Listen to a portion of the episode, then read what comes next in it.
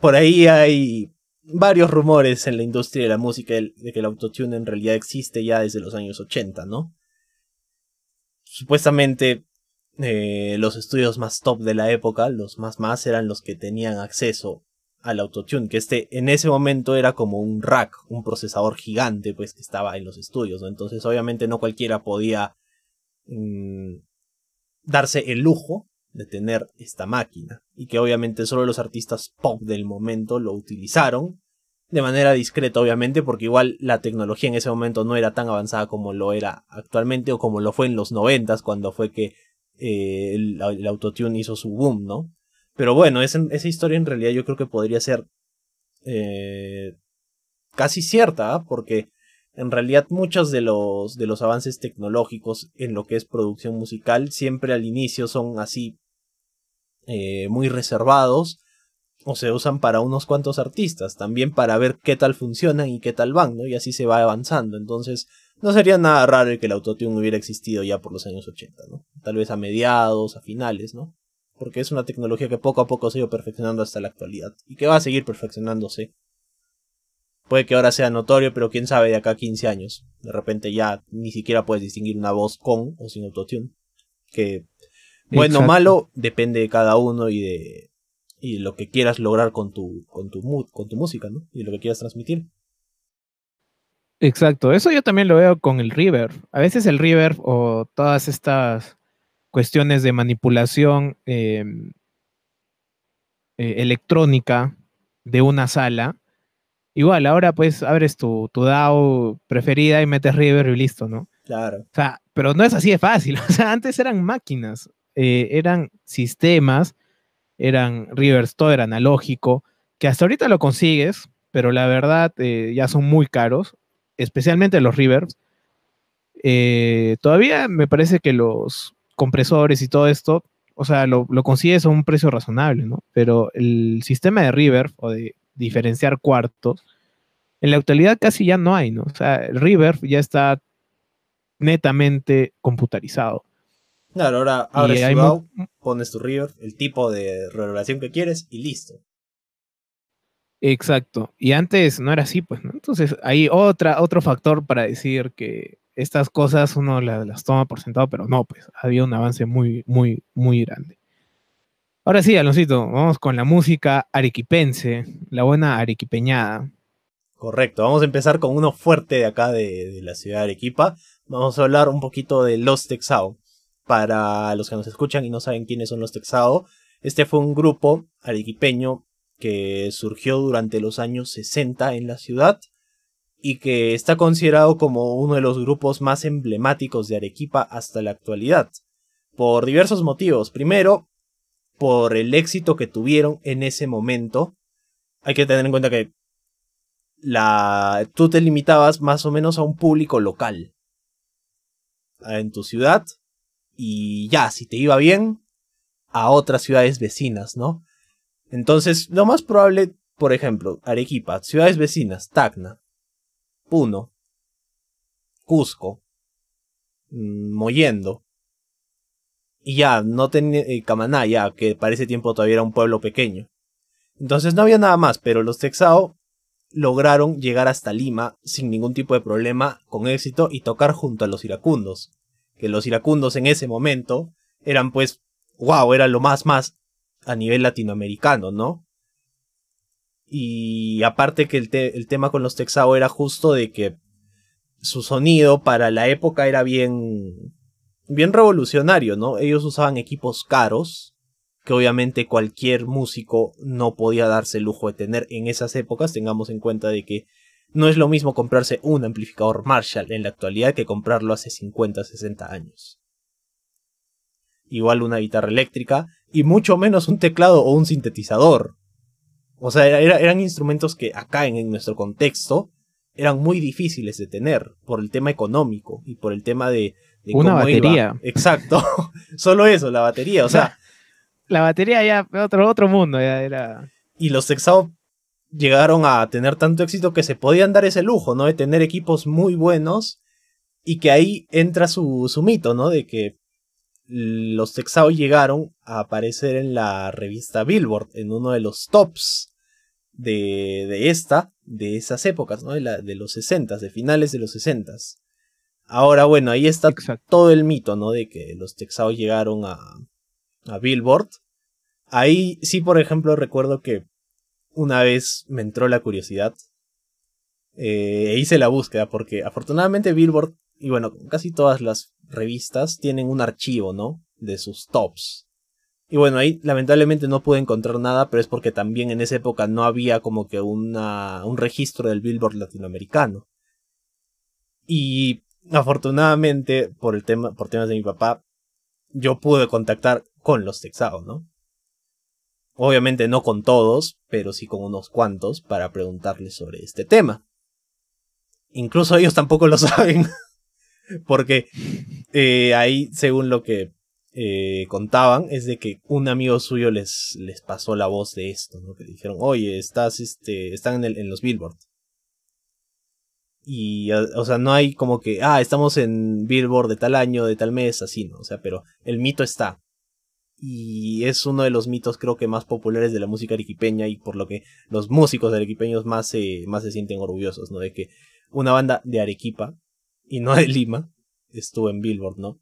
que obviamente ya, eh, sea cierto, sea falso, sea bueno o malo, el mito está ahí, ¿no? Y obviamente los Texao siguen hasta la época, eh, ya no hacen música, pero obviamente tienen sus reuniones de vez en cuando, ¿no?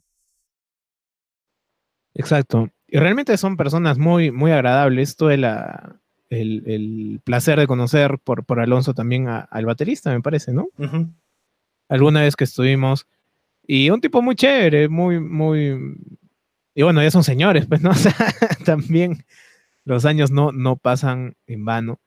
Y bueno, ahí realmente yo el cultural siempre muestro este disco a las personas que, que me preguntan por Rock de Arequipa.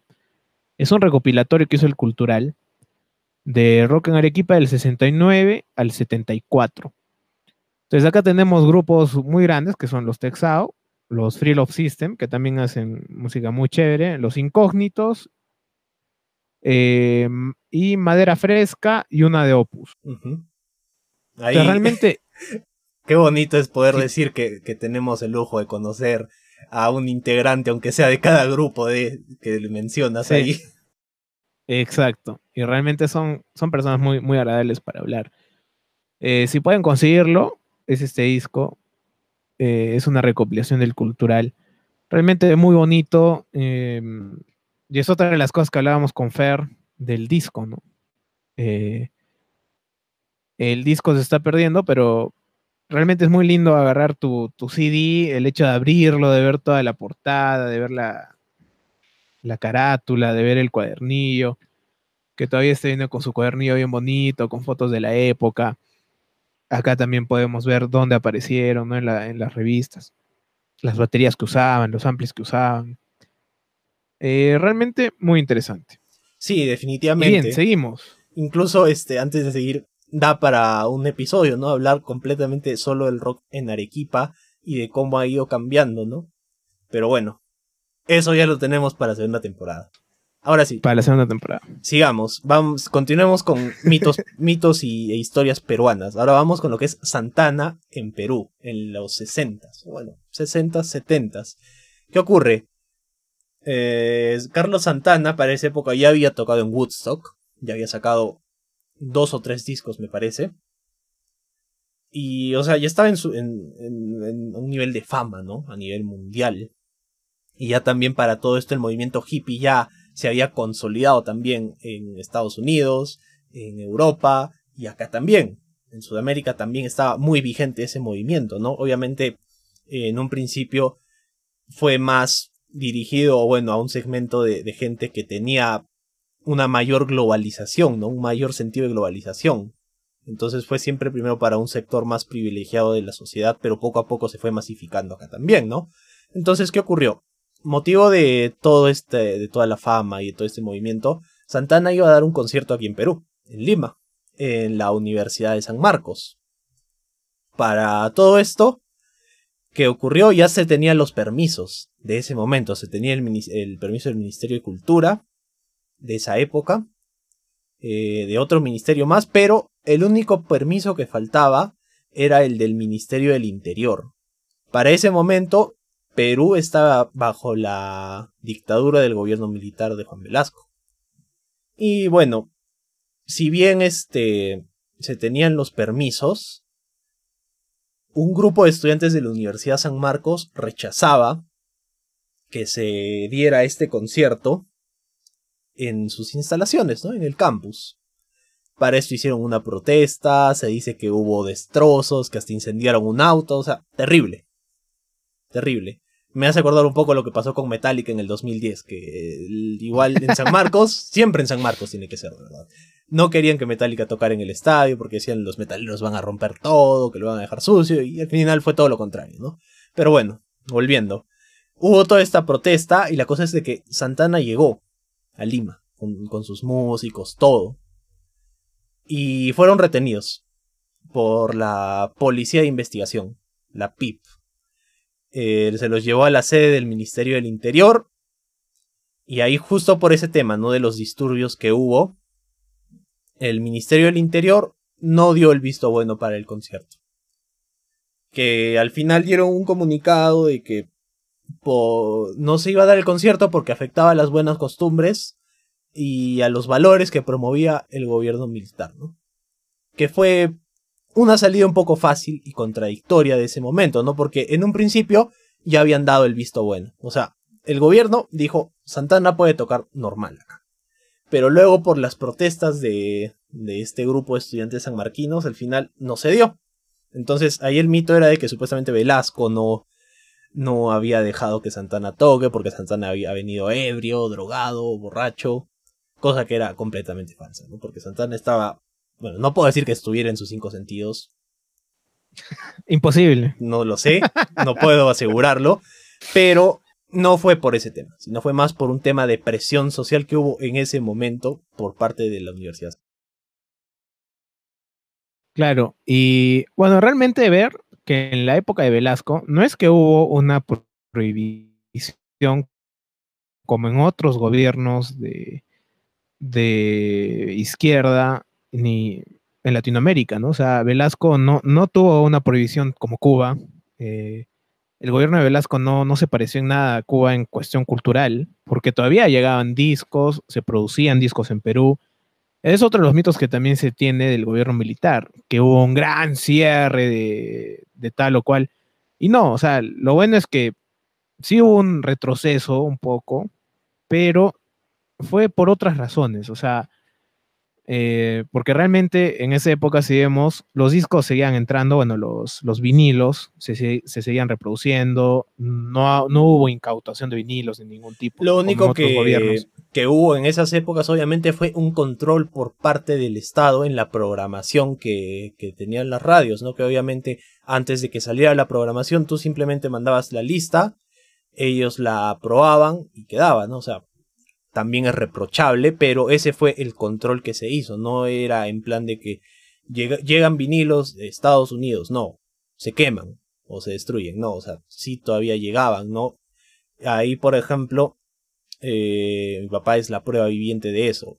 En esas épocas mi papá fue jefe de programación en radio y él mismo sabe que los vinilos seguían llegando, incluso los vinilos se producían acá, había disqueras, teníamos Virrey, Yemsa y otras más, que muchas veces los vinilos de bandas como los Beatles, por ejemplo, o Cream, eh, Led Zeppelin, se hacían aquí. Que ya obviamente la, la caída y la desaparición de todo esto fue también por temas económicos, que fue algo que se vio dando poco a poco, ¿no? Por también la forma en la cual se... Claro, y también por la forma en la cual el gobierno eh, decidió afrontar la economía, ¿no? En ese momento. Que obviamente no fue la mejor que digamos, pero lamentablemente eso fue lo que desembocó a que poco a poco desaparecieran estos sellos. Exacto. Eso, eso es un tema del que también vamos a hablar en la segunda temporada de las de la producción nacional que había de, de, vinilos. Era grandísima. O sea, teníamos unos estudios enormes que en la actualidad ya casi no se usa. Claro. El de Updike, la mayoría han desaparecido. que se usa ahora. Exacto y el de Updike incluso va hasta esas épocas.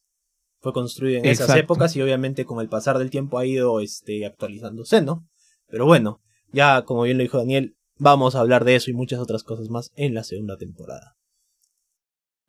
Ahora, Soda Stereo entró en vez de los prisioneros en Viña del Mar. Uy, esa, esa también es bien controversial, ¿ah? Demasiado controversial, porque... ¿Qué ocurre? Soda Stereo se presenta en el Festival de Viña del Mar en 1987. Y esta presentación es la que los catapulta a la fama a nivel latinoamericano. Si bien antes ya habían tenido algunas presentaciones en otros países, a través del Festival del Viña es que pueden llegar hacia todo lugar de Latinoamérica. Entonces, ¿qué ocurre? Eh, la leyenda, bueno, la historia dice de que los prisioneros para 1986 sacan su álbum Pateando Piedras a finales de ese año, en septiembre. Entonces, eh, para verano del 87 tocaba hacer una campaña de promoción del disco. Ya para ese momento también hay que tener en cuenta que los prisioneros ya eran conocidos en Chile por canciones como La Voz de los 80. Entonces, eh, uno de los mayores pedidos que se tenía para el Festival de Viña de esa época se dice que eran los prisioneros, pero obviamente como nos encontramos durante el gobierno de Pinochet y, ellos llevaban un mensaje contrario a las medidas que tomaba este gobierno, Mm, lo que se dice es que no se les dejó este, participar, pese a que la gente lo pedía, ¿no? Lo pedía a gritos, queremos a los prisioneros, queremos a los prisioneros. Y entonces, obviamente, ¿qué se hizo para afrontar esto de una manera en que los jóvenes no reclamaran? Traer a otro grupo de un país vecino que la estaba rompiendo en ese momento y que según Sony tenía muchas posibilidades de internacionalizarse con el empuje correcto. Ese grupo era Soda Stereo. Entonces el gobierno le dijo a los organizadores del Festival de Viña del Mar, los prisioneros no van. Si quieren, traigan a Soda Stereo. Y así fue como Soda Stereo llegó al Festival de Viña en ese año. Y además, recordar que Soda Stereo no, no ha tenido letras políticas, ¿no? claro. En ninguna de sus fases y Cerati tampoco tuvo letras políticas, era mucho más yendo a lo musical y a lo poético, ¿no? Eh, en el caso de los prisioneros, incomodaron mucho al, gobierno de Pinochet, eh, se les hizo em, algún tipo de bloqueo tiempo después, o sea, los prisioneros realmente son, creo que el grupo de Chile más grande en este movimiento contestatario de esa época, ¿no? Entonces ahí vemos algo interesante, que todo gobierno autoritario y todo gobierno opresor, así sea de derecha o izquierda, es lo mismo. Entonces, lo vemos en el bloqueo de la izquierda de Cuba con los Beatles, que hasta a Silvio Rodríguez le sacaron del programa por, por poner una canción de los Beatles. Y vemos el otro lado de la moneda, que es el gobierno de extrema derecha, que cancelaba todo lo que tenía que ver, mataron a Víctor Jara, eh, cualquier cosa contestataria se mataba. Entonces, realmente vemos que los extremos son lo mismo, o sea, los extremos se atraen. Es realmente una, una paradoja, ¿no? Eh, no importa el, extremo de derecha o izquierda. Y hablando de extremos, eh, María Teta, una artista del underground peruana, que fue, algunos dicen que hasta fue torturada, la verdad, no, nunca, nunca se logró saber este, este caso, pero le, hay, temas acá que sí son bastante sensibles y que solo quería yo sacar a colación de esta artista, ¿no? De María Teta, que, que fue muy importante, fue importante en el underground de aquella época, que también fue un movimiento muy contestatario en el que, primero, si eras trovador, si eras de pensamiento socialista, eras terrorista. O sea, no había acá, es más, a Marilena Moyano, que la mató el terrorismo. Marilena Moyano era una persona de izquierda, era socialista, y el gobierno la perseguía pensando que apoyaba el terrorismo. Y finalmente ella dijo no al terrorismo, ella movió mucho del vaso de leche, hizo mucha iniciativa, realmente es una heroína eh, del Perú ¿Y qué pasó? La dinamitaron los terroristas. Entonces, eh, ahí hay que siempre tener mucho cuidado en esta cuestión de adjetivación, ¿no? O sea, el perseguir a una persona por sus ideas políticas y decirle, ah, no, tú eres terrorista, al final no le dio protección a Marilena Moyano y la terminan matando. ¿no? Entonces, realmente ese es un tema en la historia peruana que hasta hoy en día hiere mucho, pero que se tiene que hablar para que no se vuelva a repetir. Claro, no, estas cosas no pueden como que hacerse borrón y cuenta nueva, ¿no? O sea, sí o sí se necesita conversar sobre estos temas sean fuertes, sean incómodos, como lo ha dicho Daniel, es necesario, ¿no? Porque al final, pese a que hubo una comisión de la verdad y la reconciliación, muchas cosas quedaron con interrogantes, ¿no? Y lo más probable es que se van a quedar así, ¿no? Uno de estos temas es ese, el de María Teta. Exacto.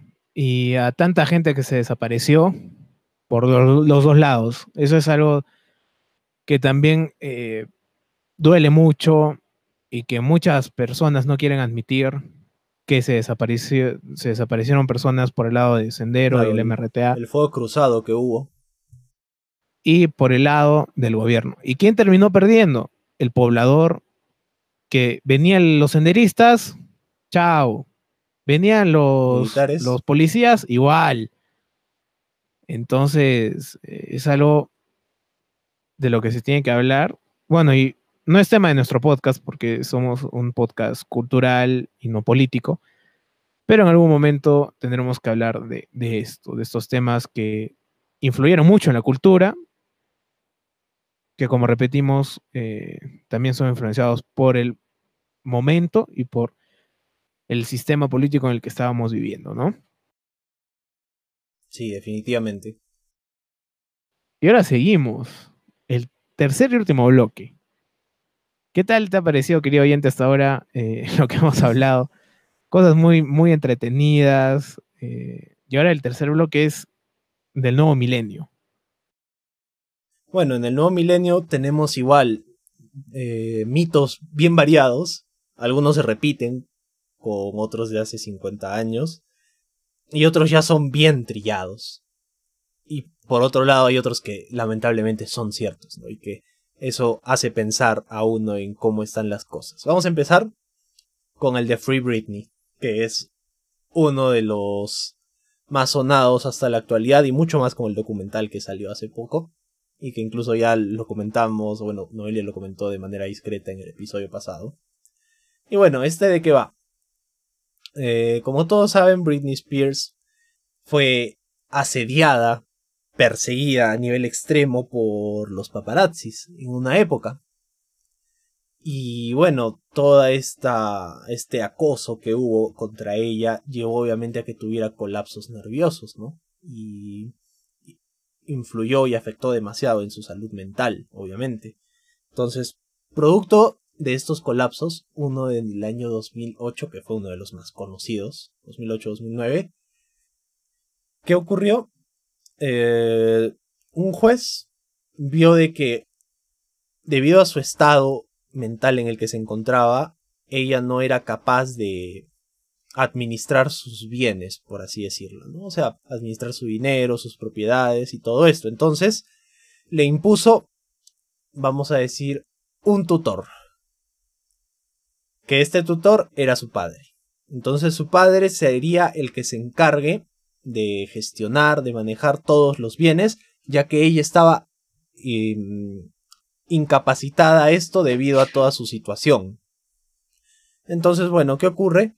Así ha estado Britney por un buen tiempo, pero según declaraciones de ella, le tiene miedo a su padre. Su padre la controla, no. La, la tiene prácticamente esclavizada, ¿no? Y muchos de sus fanáticos eh, también han teorizado esto de que ha dejado mensajes ocultos en canciones, en sus historias de Instagram, en sus fotos, hay mensajes ocultos en todo lado en el que ella está pidiendo ayuda para que la, la libren de este yugo que implica ser que su padre controle prácticamente toda su vida, ¿no? O sea, porque el dinero lo controla su padre, sus propiedades las controla su padre, los derechos los tiene su padre, bueno, no los tiene, pero los controla su padre. Entonces es como que ella Sus no publicaciones. ella, ella no puede hacer nada si es que no da a su padre el visto bueno, ¿no? Obviamente, eh, esto también es una figura legal por toda la situación que tuvo, pero ya obviamente está llegando a extremos que muestran obviamente la la desesperación en la que ella puede llegar a estar, ¿no? Porque obviamente hay que tener en cuenta de que muchas veces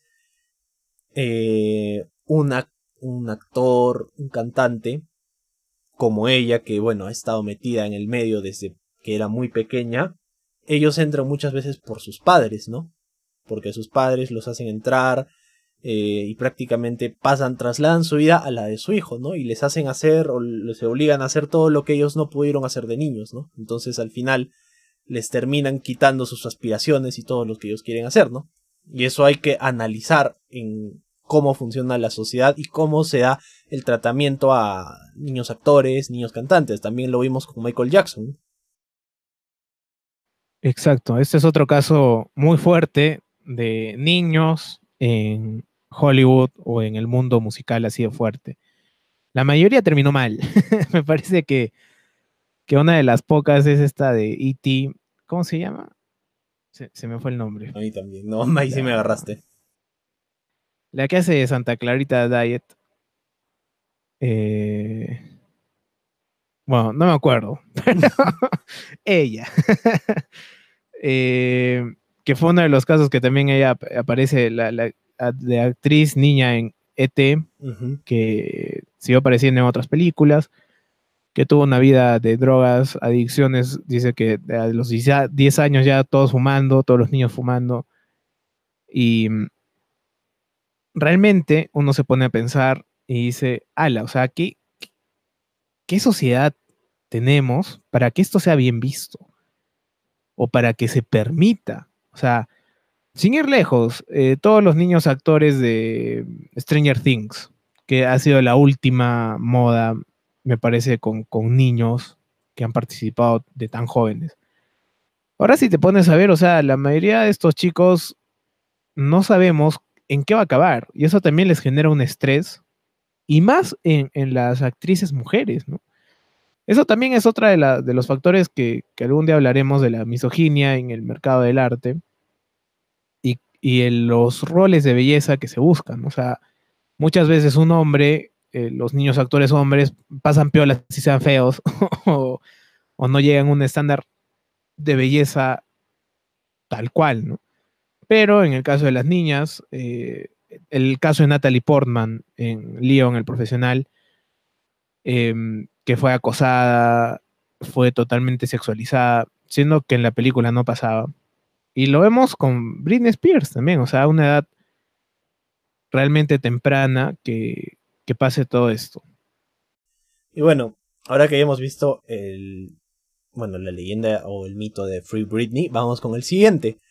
Que también es bien contemporáneo estos últimos años. Que es sobre que Billie Eilish es controlada por la élite. Es una especie de MK Ultra. Y que, eh, bueno, da mensajes en sus canciones sobre lo que va a venir en el futuro. Esta. Este mito de verdad es, a mí me parece increíble porque en realidad se da más por toda la imagen y el estilo que lleva Billie Eilish, ¿no? Y también toda su presentación que tiene en sus videoclips y todo eso, ¿no? Que obviamente son un tema más, es algo más oscuro, ¿no? Que, que de por sí un artista pop actual de cualquier, de cualquier otro, de cualquier otro, de cualquier otro país, ¿no? O sea, por ejemplo, la propuesta de Dua Lipa con la de Billie Eilish son totalmente opuestas en todo sentido, ¿no? Y que incluso me acuerdo que la, la peor así, la más así zafada que leí fue de que en los Grammys del, del año 2020, sí, cuando todavía había alfombra roja, eran presenciales y todo esto, eh, Billie Eilish fue con un, con un traje como que tenía una mascarilla que le tapaba toda, o sea, le tapaba la boca y la nariz. Y dos meses después hubo todo este tema a nivel mundial de la pandemia, las mascarillas y esto que el otro, y por ahí decían de que Billie Eilish había mandado un mensaje a través de su vestimenta de los Grammys de eso, ¿no? Y que se venía una pandemia mundial y que por eso estaba usando un cubrebocas en, en la alfombra roja, ¿no? Y bueno, durante toda la ceremonia de premiación. Ahora, obviamente, esto no tiene ninguna forma de comprobarse. Pero, sinceramente, yo lo doy más por eso, ¿no? Por la propuesta que tiene Billie Eilish en general, ¿no? La forma en cómo se viste, la forma como es, su aspecto físico y todo esto, ¿no? En un rato llamamos a Noé para que le pregunte a Billie directamente, a ver qué le dice. Eso es cierto, bueno, y también con Billie Eilish, eh, yo veo que muchas de las niñas eh, como que ya se aburrieron, pues, ¿no? De estar así tipo Barbie y prefieren estar usando ropa holgada como ella. Y la verdad, tenerla ella de referente no me parece mal, o sea, una mujer que, una chica que hace música y hace sus letras y listo, o sea, ahí no hay nada que la sexualice más que los fans, como siempre, pero ella es, una chica ahí súper normal, pues, ¿no? Lo único que tiene muchos millones y nada más, pero después de eso es normal. Claro, o sea, no, no hay, como que yo no diría, no hay nada negativo, ¿no? En su, en su influencia, o sea, normalmente creo que la fanática o el prototipo de fanática de Billie Eilish es justo, es justo eso, ¿no? Una chica que, que no se identifica mucho con el tema de que hay, este, Barbie, que tengo que hacer esto, que tengo que vestirme así, que tengo que maquillarme de este modo y así, ¿no? O sea, apela más a, a todo ese público que obviamente con mucha razón van a seguirla porque es como que un público que por mucho tiempo ha estado eh, sin, sin ser escuchado, ¿no? Y que también, o sea, eh, Billie Eilish recurre mucho a, hablar de temas de salud mental en sus canciones, ¿no? Ella muchas veces ha, ha dicho eso, ¿no? De que cuando ella las ha escrito no se ha sentido bien y que esta, e, esto que tiene con sus fans, o sea, los conciertos y todo eso es como que una especie de catarsis para que ella pueda interiorizar las cosas y, y, ayudar y ayudar a la gente, ¿no? A que se sientan mejor, a que no se sientan solos y todo esto. Entonces, es todo lo contrario, es algo muy positivo, en realidad. Exacto. Sí, bueno, como siempre digo en todos los podcasts y como siempre digo, cuando me preguntan Billie no me gusta en absoluto. Eh, su estilo de música no me gusta, pero ella como artista sí yo la respeto mucho y respeto mucho lo que hace. Que, y realmente su producción es muy inteligente. Eh, y sus letras también son muy buenas. Y me parece que realmente es una de las mejores artistas ahora para, para seguir y para escuchar, ¿no? En general. No, sí, de Ahora, seguimos con la señorita Lady Gaga. Bueno, en torno a Lady Gaga se han dicho infinidad de cosas. Desde que es hermafrodita hasta que hasta que es este reptiliana. Y eso es a lo que va. me acuerdo desde el este colegio. Claro, cuando nosotros estábamos en colegio todavía cuando cuando fue su boom, ¿no? Por el 2009 con The Fame Monster y ya desde ahí se hablaba mucho, desde ese momento en que salió, ¿no? Y uno de los mitos que se hablaba es de que Lady Gaga siempre ha tenido mensajes subliminales en los videoclips de sus canciones, ¿no? Sobre todo de este primer disco, de, The Fame Monster, que es donde tiene su faceta más experimental, diría yo, ¿no? O sea, más así, con una vestimenta bien, bien llamativa, que se destaca y todo eso, ¿no? Y muchas de, muchas de estas, eh, no sé, misterios, mitos que se dicen es de que hay mucho mensaje subliminal de tono masónico en sus videoclips, ¿no? Por el piso, la forma en la cual está, la forma del piso, o sea, de por sí es, eso sí no, no, no puedo mentir, es idéntica a la de un templo masónico. Eso sí, no, no, obviamente sí lo confirmo, porque yo sí estaba en templos de ese tipo y sí he visto que el piso es de ese, de ese modo. Ahora, de repente, quién sabe, o sea, quiere transmitir algo con eso, ¿no? Ahí hay todo un tema, pero también se decía de que era reptiliana, igual que Billie Eilish, que, que era un MK Ultra, que era controlada por la élite para dar mensajes y así, ¿no? Prácticamente el mito parecido, solo que con mensajes subliminales en los videoclips. Exacto. Y yo me acuerdo que la primera vez que vi Lady Gaga me pareció tan una ruptura, pues, ¿no? Porque hasta lo que ella había, se, había visto en una actriz, en una cantante pop, lo que ella hace creo que es de las primeras que empieza a romper así tanto, con una idea tan innovadora. Yo ella la definiría como una artista eh, experimental. O sea, todo lo que hace es netamente experimental, que a veces le funciona y otras veces no.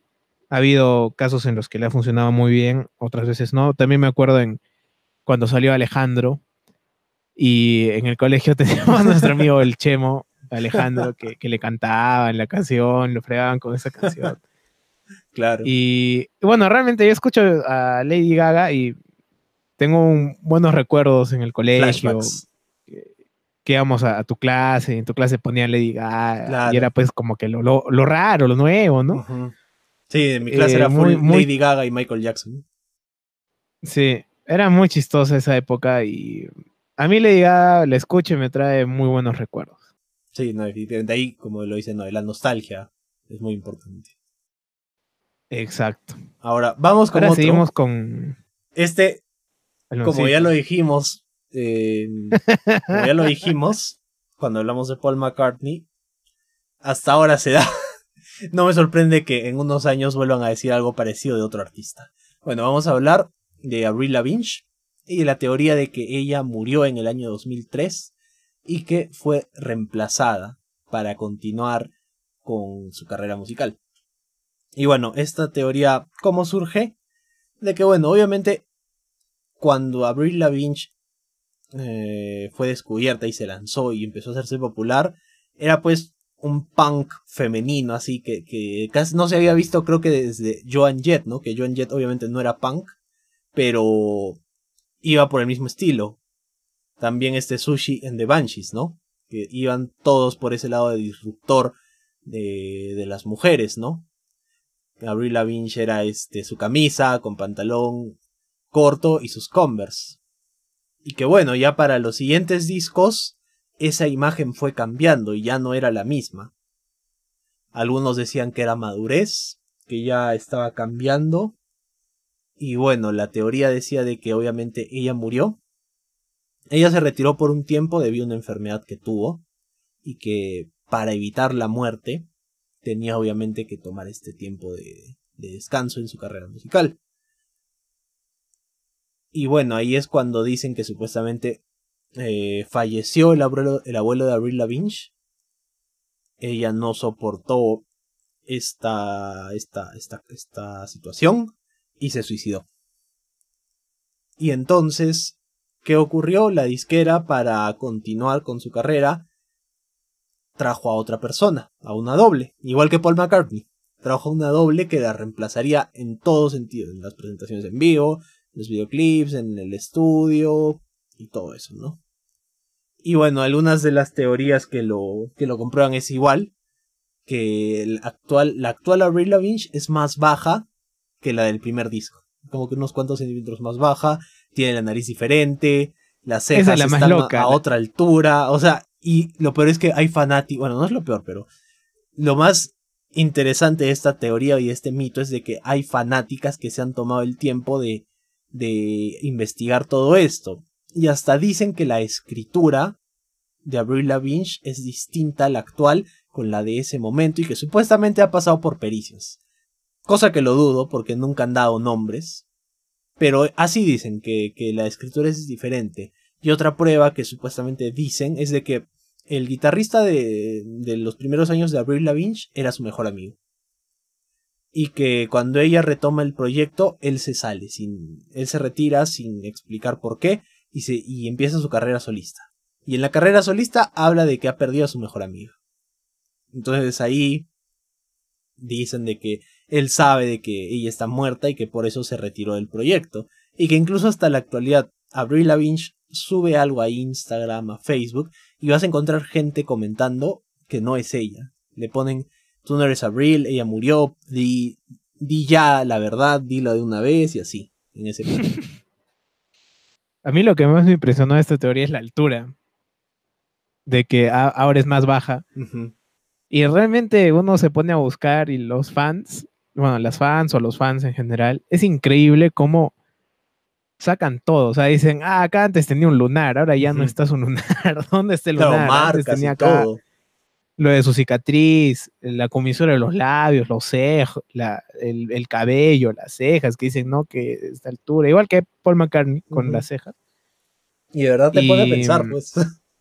Sí, eso es lo loco, o sea, de verdad, en este tipo de, teorías uno dice, ah, la ICC. Mira, yo me pongo en una postura neutral, sinceramente.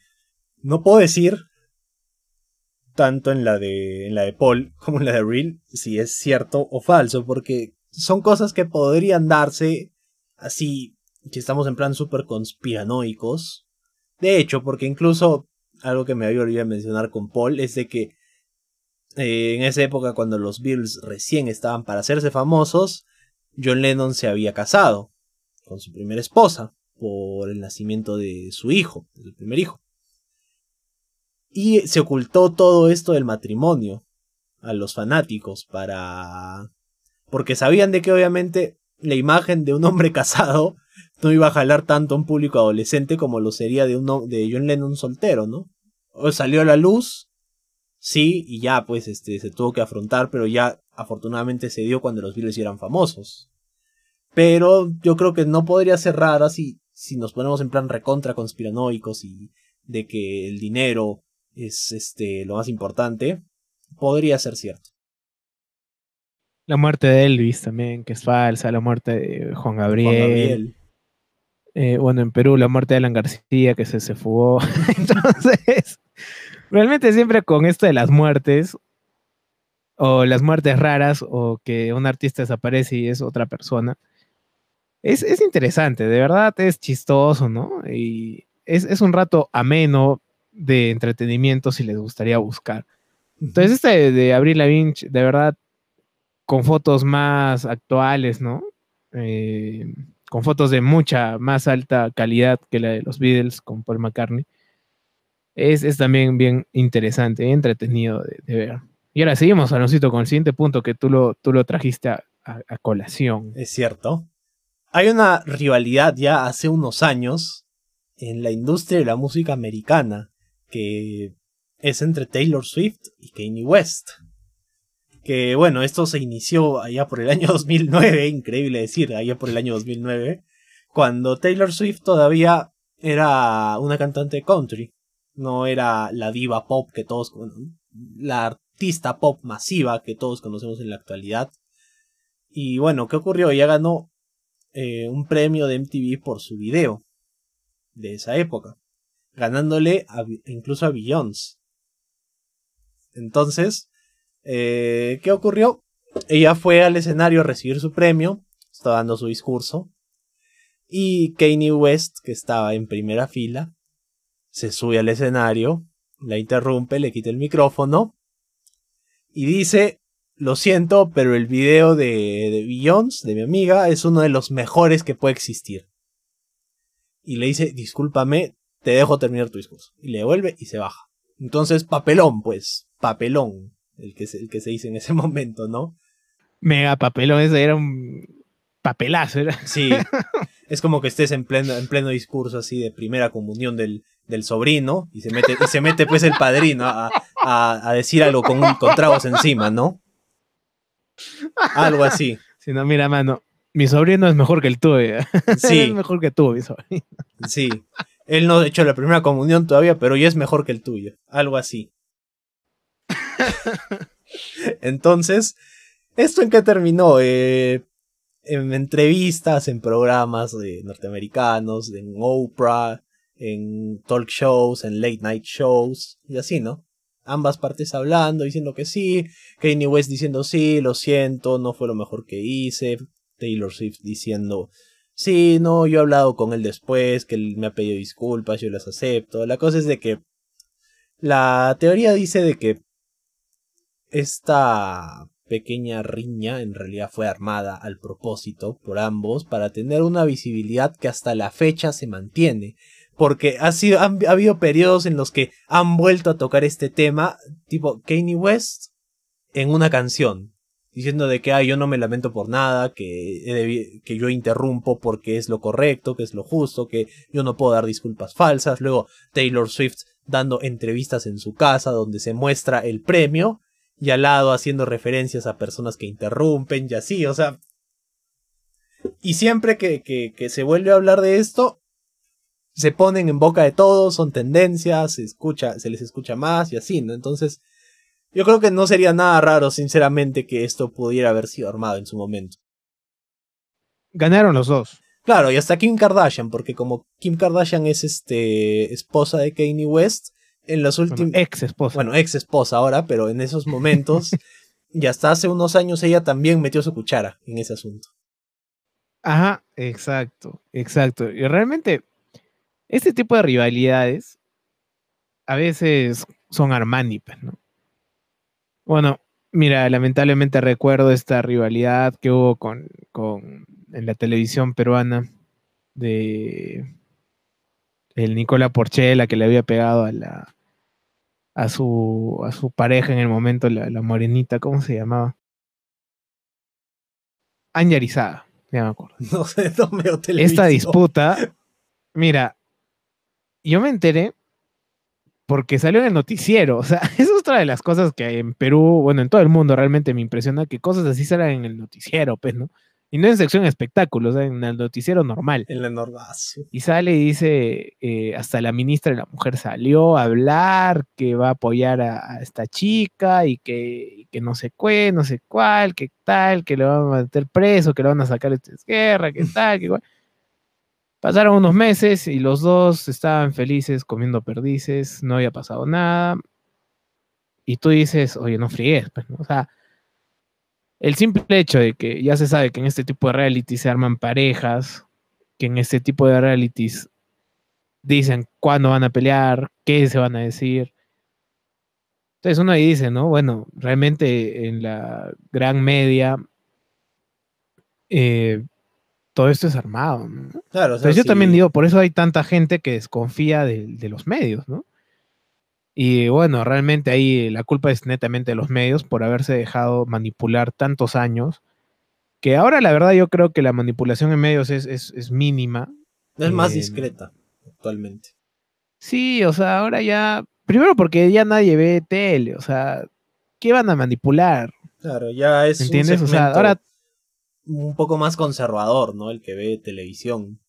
Exacto. En su mayoría. Entonces, eso, en vez de hacerlo en la tele, ahora lo están haciendo en las redes sociales, ¿no? Haciendo tantas páginas o de, de un lado extremo del otro. Y realmente repito, para mí los extremos son, son lo mismo. Y mm, eso lo vemos. Imagínate acá en Perú, o sea, con un presupuesto tan básico ¿Qué, ¿Qué, no pasará en Estados Unidos? Claro, o sea, si en Perú se hace este, este, este, tipo de cosas, imagínate que será pues a nivel macro, a nivel potencia mundial, o sea, no es un nivel en Estados Unidos pues, mayor. Que ahí todo se maneja por miles de millones. Claro, y tener en cuenta pues, también que Taylor Swift es una de las mujeres con más dinero en el mundo. Bueno, artistas, artistas. Realmente Taylor Swift, mira, a mí ya, ya como que ya, ya no, no, no me gusta, ¿no? Tanto como antes. En algún, en algún punto me gustaba, me parecía interesante, pero eh, la ha sabido hacer, ¿no? O sea, es una de las artistas que la supo hacer y el Kanye West también lo supo hacer, así no haya salido ni el 1% de candidato en, para Estados Unidos. Es el 1% de Estados Unidos, pues. Exacto, y además siempre es la plata del mundo, o sea, esa gente a veces no, no vemos el poder real que tienen los artistas a, este nivel tan, tan amplio. Claro, ¿no? Y el poder que tienen los que están detrás de los artistas, ¿no? O la gente que les dice eh, cuál va a ser su estrategia de, para conseguir más fans, eh, cómo van a influir para X cosa y así, ¿no? O sea, es, es tremendo. Hay toda una maquinaria detrás de cada uno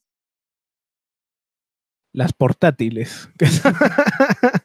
Mira, una portátil de Kanye West te sale más caro que las portátiles de todos los candidatos de, a la presidencia del Perú en este momento. Definitivamente.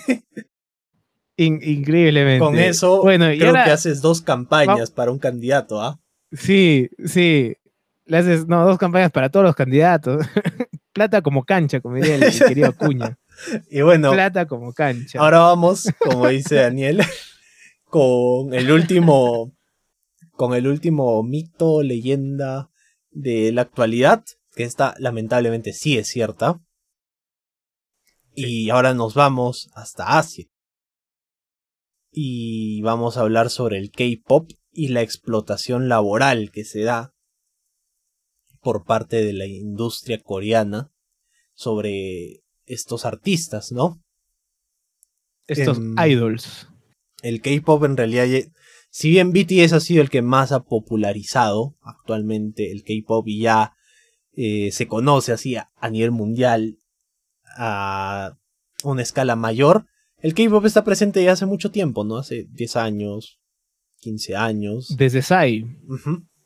O sea, PS con el Style. Claro, incluso antes de él ya había grupos de que así boy bands de K-pop y que bueno, siempre ha habido todo este tema de de la explotación laboral, ¿no? Porque el K-pop mueve millones, millones, literalmente, o sea, antes de BTS ya movían plata, solo que con ellos ha aumentado o triplicado tal vez su- sus ganancias, pero bueno, esto que generaba de que a estos artistas se les sometiera a una explotación tremenda, ¿no? De que prácticamente todo el día tenían que estar ensayando, todo el día tenían que estar eh, en campañas, que estar atentos de los fans y todo esto. Entonces esto que causaba obviamente problemas de salud mental y por eso es de que muchos, eh, muchos grupos de K-Pop de, de hace tiempo, de hace algunos años, siempre cambiaba un integrante en algún momento. Nunca, nunca había así como que una formación definida.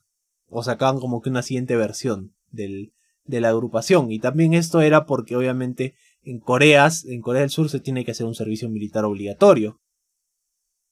Y si tú no haces el servicio, no vas a poder hacer nada. Es como que tienes una muerte civil. Entonces, sí o sí, también los cantantes tenían que hacer este servicio militar. Y también se retiraban en esos momentos de, de las bandas y tenía que entrar a reemplazar los otros, ¿no? Y bueno, este tema de la, de, las explo- de la explotación laboral, tristemente es cierto, ¿no? Y no solo se da en, en Corea del Sur, también se da en la industria norteamericana, ¿no? Tal vez a una menor escala, pero de que está presente, está presente. Exacto. Ahí realmente Corea del Sur ha hecho una labor increíble en exportar, porque bueno, algo interesante también hablar es que mucha de esta movida el gobierno la apoya. Eh, algo que el lado oscuro también es que esto está movido mucho por el gobierno, porque cuando salen del, del régimen que tenían de totalmente cerrar y que a Corea del Norte y del sur, bueno, ahora del sur, se le miraba mal, o sea, se le miraba prácticamente como Corea del Norte, era igual, salían de una gran crisis y Corea del Sur, ¿qué hizo? Vio que en Estados Unidos, ¿cómo logra Estados Unidos para que todo el mundo globalizado escuche su música, vea su arte? Entonces ahí Corea del Sur, hace ya muchos años, desde que salen de este régimen eh, militar, empieza a evaluar, ¿no? Y como tú dices, ya habían boy bands y tratando de imitar lo que hacía la gente de Estados Unidos. Y no le funcionó, hasta que sale este Psy con el Gamma Style, con el pasito del caballo que se trajo acá, y revolucionó todo. O sea, ¿quién, ¿en qué cabeza una persona se imaginar que un baile así, tan absurdo, tan pícaro de este pata, iba a, a desatar una revolución en el que todas las fiestas, yo me acuerdo en esa época cuando La hora famoso, loca. toda fiesta infantil la ponían. O sea, Sí, era pues, y no solo en Perú, en toda Latinoamérica. claro, o sea, en eh, matrimonios, 15 años, en fiestas de, de, de niños, o sea, en todo lado la ponían. ¿Te acuerdas que en los 15 siempre era hora loca con el Gangnam Style? Ajá, y salía un patita así bailando como Sí. caballo, vestido de caballo. Ahí también se hacen famosos los, los, las máscaras de Los caballo. Horsemans. Y realmente eh, Corea del Sur hizo lo suyo, aprovechó, y también eso le, le da un gran beneficio. Y si vemos en las producciones actuales de Corea del Sur, hay mucho de, de autocrítica, pero esta autocrítica también uno la ve en Occidente. Mira, con Parasite, que haya salido ganadora, es pues un avance nunca antes visto, o sea, ganar el Oscar, o sea, que para nosotros es lo más importante en la parte de América, en toda América, no solo en Estados Unidos, en toda América, América del Sur, América del Norte, América Central, que todos estamos ahí pendientes. Igual con los Grammys, eh, muchas de las fans, ¿no? Que han, que han tratado de boicotear los Grammys, que es de lo que estamos hablando en la transmisión de los Grammys. Pero demuestra que hay mucha gente que los apoya sin siquiera saber lo que habla. Claro, ¿no? Y aparte, tú miras un videoclip, sinceramente, me acuerdo que una vez estaba viendo MTV y pasaron... No, era un especial de K-Pop. Tú ves todos los videoclips y... Wow, o sea, se nota de lejos todo el presupuesto que le meten solo a un, a un video. Si ese presupuesto le meten a un solo video, imagínate en las campañas. Y ahí de hecho, pues obviamente de que el gobierno también apoya esto, ¿no? Porque por el mismo hecho de que el gobierno es uno de los que más plata suelta para esto, es que también se cumple con el servicio militar obligatoriamente y es una de las condiciones que se les pide para poder continuar con esto, ¿no? Porque si no, como ya lo dije antes, te vas, alguien más entra en tu reemplazo. Y nadie lo va a notar. Y creo que con BTS ha sido uno de los pocos grupos que, que esto ha cambiado, ¿no? Que ahí prácticamente hay un army para cada integrante del, del grupo. Sí. Sí, la verdad que este modelo de Corea del Sur, si se replicaría en otras partes del, del mundo, mira, sin ir lejos, acá, en Perú, que bueno, ahora, ahora estamos en campaña política. También eso es una bitácora para nosotros. estamos en campaña política. y hay tantas propuestas, ¿no? Y yo digo, o sea, parte realmente de visibilizar y de darle al, al peruano un sentido de identidad es promover la cultura. Y es algo que ningún partido lo hace. O sea, ni Verónica, ni, ni, ni, bueno, ni los partidos de derecha, ni los partidos de izquierda, ni los de centro han abogado por la cultura en estos momentos tan críticos, ¿no?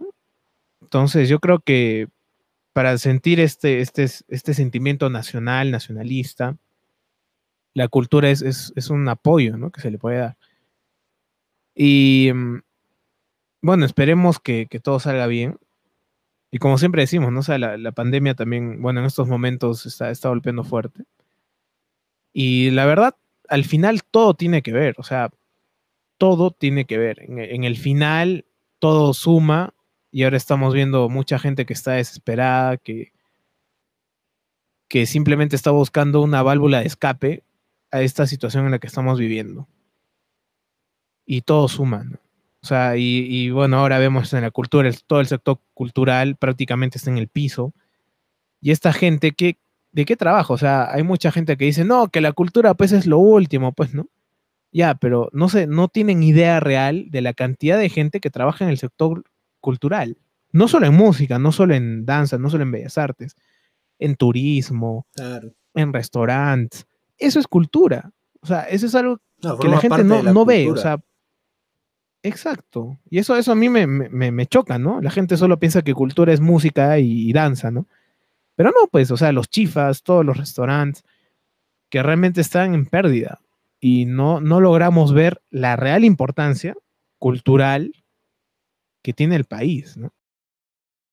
Claro, Corea, Japón son muy buenos ejemplos de cómo transmitir su cultura hacia el extremos del otro mundo y que se reciba bien. Eso es, eso es increíble, ¿no? Porque las concepciones que tienen ellos de todo en general son completamente distintas a las de acá, pero aún así han sido bien recibidas. Eso es increíble. Exacto. Para Miren el anime, o sea, en el anime no solo muestran una vida X, ¿no? O sea, no, no, no es que solo muestren, pues, al. Bueno, como acá yo veo novelas que tienen un trasfondo bien, bien tonto y que no muestran más. Claro, en cambio ahí tú ves hay que en conceptos el anime, filosóficos que se van desarrollando, de todo, o sea, es Y además de eso, el, la cuestión de cultura, o sea, tú sabes de Japón miras un anime y ves que hay templos primero. Y realmente vas a Japón y los templos son realmente importantes, ¿no? En la vida de, de Japón. Por los árboles. Miras que hay eh, la comida.